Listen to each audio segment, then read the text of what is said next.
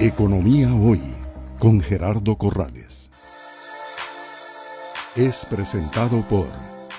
Definitivamente no puede haber reactivación económica sin una participación importante y accesibilidad al sistema bancario. De hecho, como decís, de marzo a marzo, marzo 21, marzo 20, el único banco que crece en colocación crediticia efectivamente es la vivienda.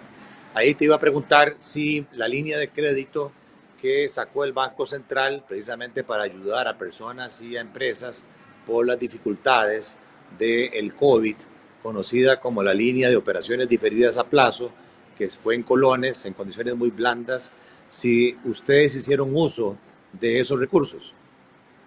Así es, Gerardo. Eh, nosotros, a nosotros se nos asignó cerca de 40 millones de, de dólares en colones y nosotros la aplicamos el doble. Eh, prácticamente estamos terminando eh, casi que este mes con la aplicación completa de los 80 millones de dólares que al final pudimos eh, lograr que se nos asignara. los clientes muy contentos de poder haber apoyado con ellos en estos refinanciamientos y la, la, verdad que, que creo que ha sido una muy buena medida por medio del Banco Central para, para ayudar a, clientes que estaban en, en algún tipo de problema. Es presentado por Economía Hoy, democratizando la educación financiera.